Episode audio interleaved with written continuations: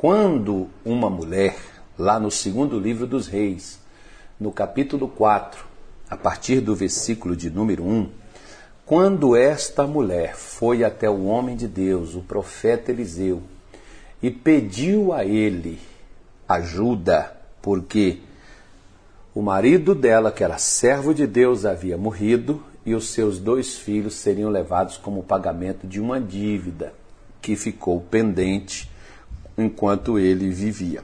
Muitas pessoas criticam essa questão da dívida, mas às vezes não conhecem a história e não sabem o porquê. Ele não era um vagabundo, um beberrão, um fanfarrão, um aproveitador.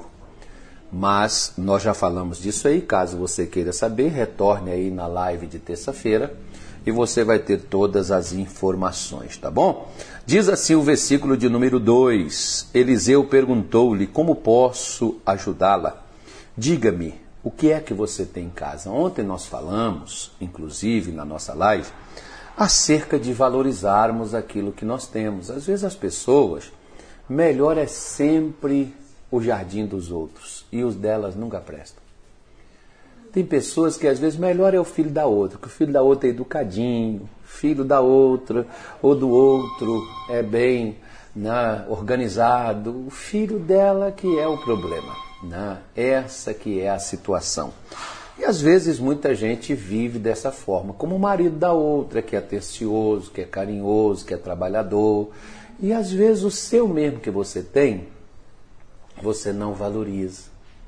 Você já ouviu e já viu as Escrituras dizer que tudo que nós semeamos é o que nós também colhemos? Pois é, então comece a valorizar o que você tem em casa. Você tem uma casa pequena? Pois bem, cuide dessa casa. Quando Deus te der uma casa maior, pelo menos a pequena você já cuidava dela. Você vai cuidar de uma grande também, porque é uma questão de você ter responsabilidade com aquilo que você possui. Né? Então nós já tocamos neste assunto. Ela respondeu dizendo: Tua serva não tem nada além de uma vasilha com azeite. Né? Então, na visão dela, aquilo não era nada. Talvez, por exemplo, seu marido não seja nada, seu filho não seja nada, seu pai não seja nada, sua mãe não seja nada, sua filha não seja nada. Enfim, a gente tem um defeito de valor, desvalorizar, como por exemplo, você já viu quantas pessoas, estrangeiros que vêm para o Brasil e falam, né, assim, claro que nós temos os nossos problemas, mas nós temos também as nossas belezas, nós temos também as nossas coisas boas.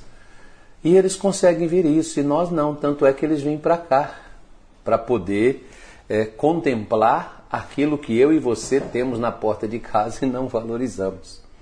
Né? Então é, é engraçado como às vezes os seres humanos eles não são capazes de valorizar o que possui e consideram aquilo que tem como se não fosse nada, né? como se não prestasse, como se não servisse. E Eliseu foi e disse para ela: Então disse Eliseu: vá pedir emprestadas vasilhas a todos os vizinhos, e não poucas, mas muitas.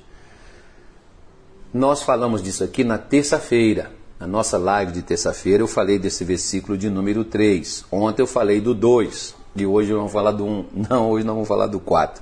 O versículo 4 diz assim: né, Nós falamos da questão de relacionamento, né, e o que o versículo 4 diz assim: Depois entre em casa com seus filhos e feche a porta e derrame daquele azeite em cada vasilha e vá separando as que for enchendo.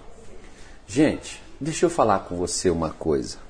Nem Jesus, o Deus encarnado, Filho do Deus vivo, conforme você queira, conforme você preferir, nem Jesus fez nada sozinho. Jesus arranjou 12, depois 70, e depois tinha lá 500 e hoje sabe-se Deus quantos são, né?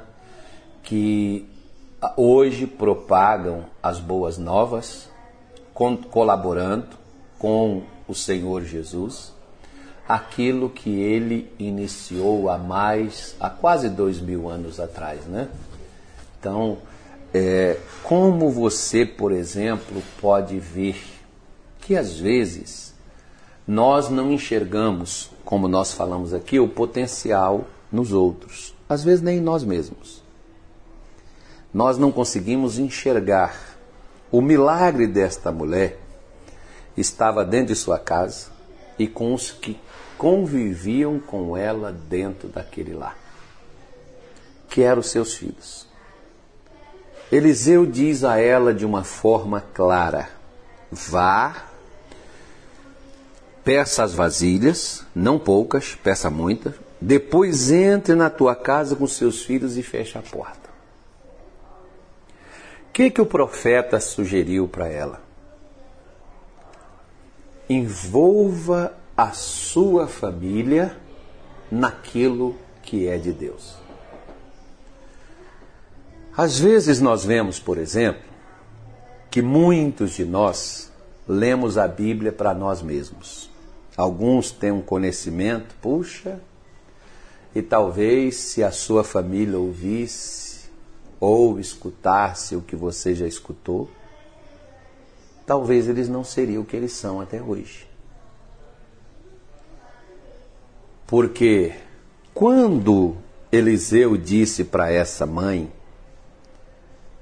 para ela usar o que ela tinha e para ela colocar os seus filhos no agir de Deus dentro da sua família, era para que na sua casa não houvesse território para que o inimigo pudesse atuar. Às vezes, nós vemos, por exemplo, que muitas pessoas envolvem os seus filhos em negócios, política, envolve os seus filhos em tantas coisas na vida, mas às vezes não envolve os seus filhos em milagres, não envolve os seus filhos em Deus. Às vezes eu vejo, por exemplo, como uma vez um pastor chegando para mim e disse: Pastor, o meu sonho, o meu chamado é a África.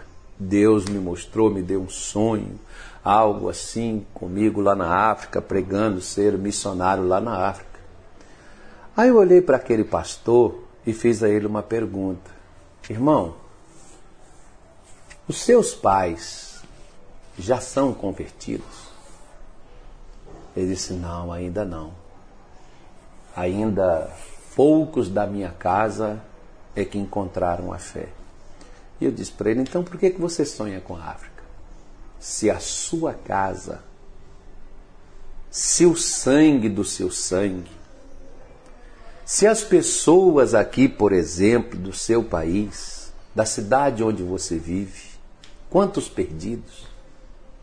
Eu não sou contra que a gente tenha que ir ajudar as outras nações, não sou contra mas largar o que Deus nos deu, onde nós estamos inseridos, e ir para um lugar sem que não fizemos isso, nem com os nossos, e daí que vem, quando lá na primeira carta de Timóteo, no capítulo 5, acho que o versículo é o 8, quando o apóstolo Paulo diz: Aquele que não cuida dos seus é pior do que os incrédulos e negou a fé. Essa mãe que estava desesperada, porque você imagina, o marido morreu, deixou ela viúva em situações difíceis. Os dois filhos, ela já perdeu o marido, vai perder os dois filhos, vai ficar desamparada de marido e de filho. Imagine como era o clima dentro desta casa quando se fechava a porta. Talvez nem se fechava, né? Porque às vezes tem pessoas que elas não conseguem nem conviver com aqueles que estão dentro da sua casa. Se você não consegue lidar com os seus dentro do seu lar e não consegue dentro da sua casa reproduzir a fé para gerar milagres na sua família, como que você vai ter coragem de ir lá para fora para falar de Deus para os outros se na sua casa você fica calado? e na sua casa você fica quieto e você não envolve os seus no projeto de Deus. Projeto de Deus é milagre, é livramento, projeto de Deus é cura, é libertação, é bênção.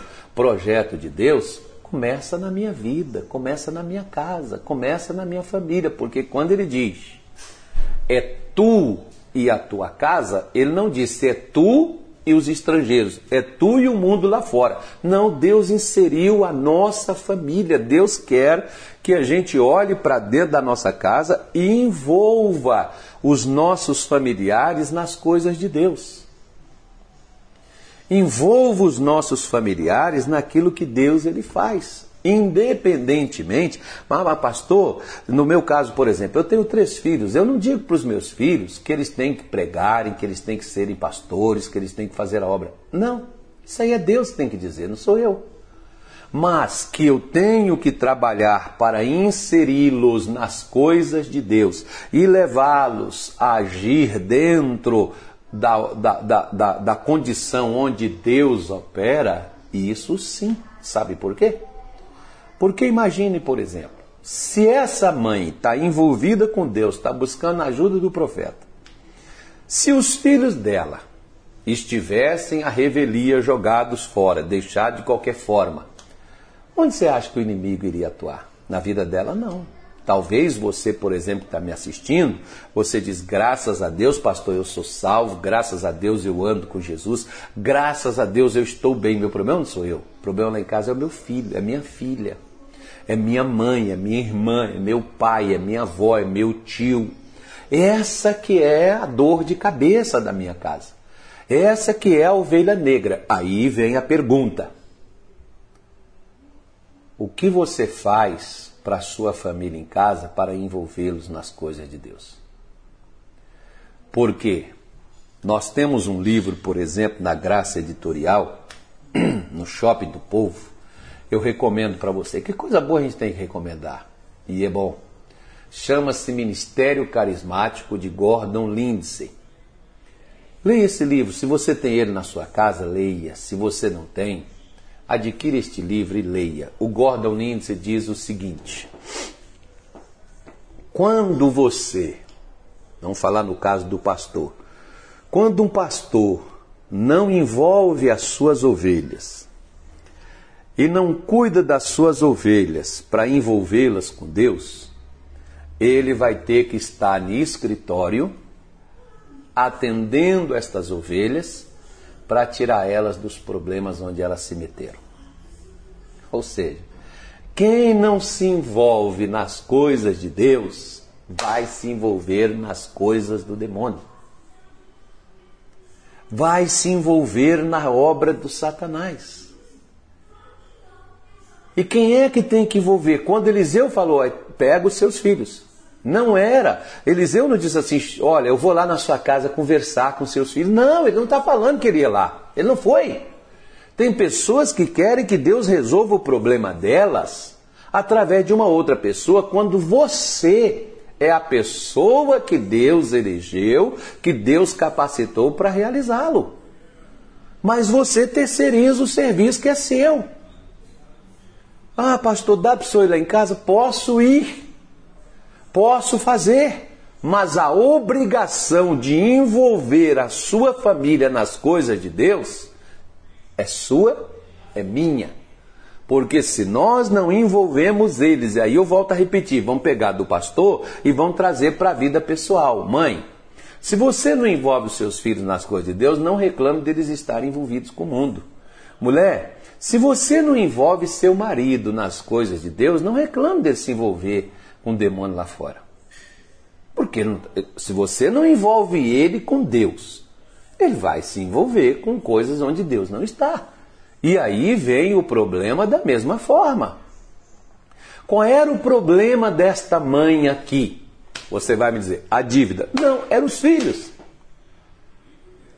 Se envolvesse os filhos com Deus, Deus resolveria a parada, resolveria o problema como ele resolveu não só o problema financeiro dela, mas resolveu a libertação dos filhos. Eu estou falando com mães aqui que os filhos estão presos até, as narinas. preso nas drogas. Mas por quê? Porque ele arranjou alguém que foi lá, evangelizou ele com a, a coquinha do Satanás, evangelizou ele com, né, sei lá o que, pegou lá aquele cigarrão, aquelas coisas todas lá, e começou a falar com a pessoa, como muitas vezes, olha, eu fui evangelizado. Pessoas que me conheciam, cara, cheira aqui, é gostoso, você vai se sentir bem. Quantos vieram falar comigo? Quantos vieram fumar perto de mim? Dá um trago, só um. Não quero. Eu não saí de perto deles, eu não fui embora, eu não os evitava, mas eu não aceitava aquilo que eles me ofereciam. Eu tenho o poder de decisão. Assim como, por exemplo, tem pessoas que elas não saem da igreja, elas assistem a live, mas elas não abrem o coração para Cristo. Por quê? Porque quem diz sim ou diz não é você. Não sou eu que vou pegar seu pescoço e torcer você, muito menos o Espírito Santo, e falar: é hoje, você tem que engolir, receber Jesus agora e mudar de vida. Uh -uh. Não é ele que vai fazer isso. Quem decide o que vamos fazer somos nós mesmos. Então, portanto, minha querida, meu querido, meu amigo, com que os seus filhos, com que sua casa, com que sua família você tem procurado envolvê-los? Ah, pastor, mas eles não gostam das coisas de Deus. Mas você procura envolvê-los? Porque água mole em pedra dura, tanto bate até que fura. Quem que diz que seria fácil? Porque para a pessoa envolver, às vezes, com o que não presta, você não precisa insistir muito. Mas para a pessoa insistir, para a pessoa envolver com aquilo que é bom, você está vendo aqui, ó. Ele disse: entra e fecha a porta. Após os seus filhos. Existem portas que precisam ser fechadas. Talvez hoje, por exemplo, o que você está sofrendo e o que você está passando não é por sua causa. É por causa de uma filha. É por causa de um filho. É por causa de um marido. É por causa de uma esposa que não se envolveu com Deus, se envolveu com pecado, se envolveu com demônio, se envolveu com Satanás e hoje te dá o trabalho que você está tendo. E o que, que eu faço, pastor? A dica está aqui, ó. A dica está aqui, o profeta dando os passos para ela. Vá você na sua casa, mãe. Ô mãe, sabe o que que é isso aqui? Quer ver? Olha, olha só. Deuteronômio capítulo 6, acho que o versículo é o de número 4, ele diz assim: é, assim, quer ver? Olha, ouça, ó Israel, o Senhor, o nosso Deus, é um, aqui fala único, ou seja, o único que tirou 10 foi o Luiz Gustavo. Então tinha mais gente então naquela prova junto com o Luiz Gustavo, mas só ele tirou 10. Né? Então, um, só um tirou 10. O Luiz Gustavo. Pronto. Então você já sabe que não tem ninguém igual ao Luiz Gustavo. Da mesma forma, só um. Ouça, ó Brasil, ouça, ó Cuiabá. O Senhor é um, só existe um Deus que salva, cura, liberta, perdoa, batiza, né? só esse Deus. Que todas estas palavras que hoje lhe ordeno estejam em seu coração. Versículo 7. Ensine-as. Olha o que, que Deus está dizendo. Ensine-as com persistência a seus filhos. Converse sobre elas quando estiver sentado em casa, quando estiver andando pelo caminho, quando se deitar e quando se levantar. O que, que Deus mandou fazer? Converse sobre elas com seus filhos, em casa, no caminho, quando fosse deitar, quando fosse levantar. Fale sobre as palavras de Deus. Não precisa você dar um sermão, fazer uma live como a gente está fazendo aqui. Mas vai falando de pequenas sementes, vai falando de pequenas coisas, de pequenos comentários, mas vai falando vai passando para a sua família aquilo que Deus tem colocado no seu coração. aquilo que Deus tem falado contigo. Olha, eu assisti a live hoje e Deus falou muito comigo e umas palavras que tocou meu coração. Gostaria de compartilhar com você. Ó oh, mãe, eu não vou para a igreja. Não, não estou te pedindo para você ir para a igreja. Não é para você ir para a igreja. É só para você ouvir o que, que é que Deus tem para gente. E não precisa chamar para ir para a igreja. Leve a Deus. É Deus que leva para a igreja. Nós queremos levar as pessoas para a igreja e tornar elas filhas do inferno duas vezes mais, porque elas vão para a igreja.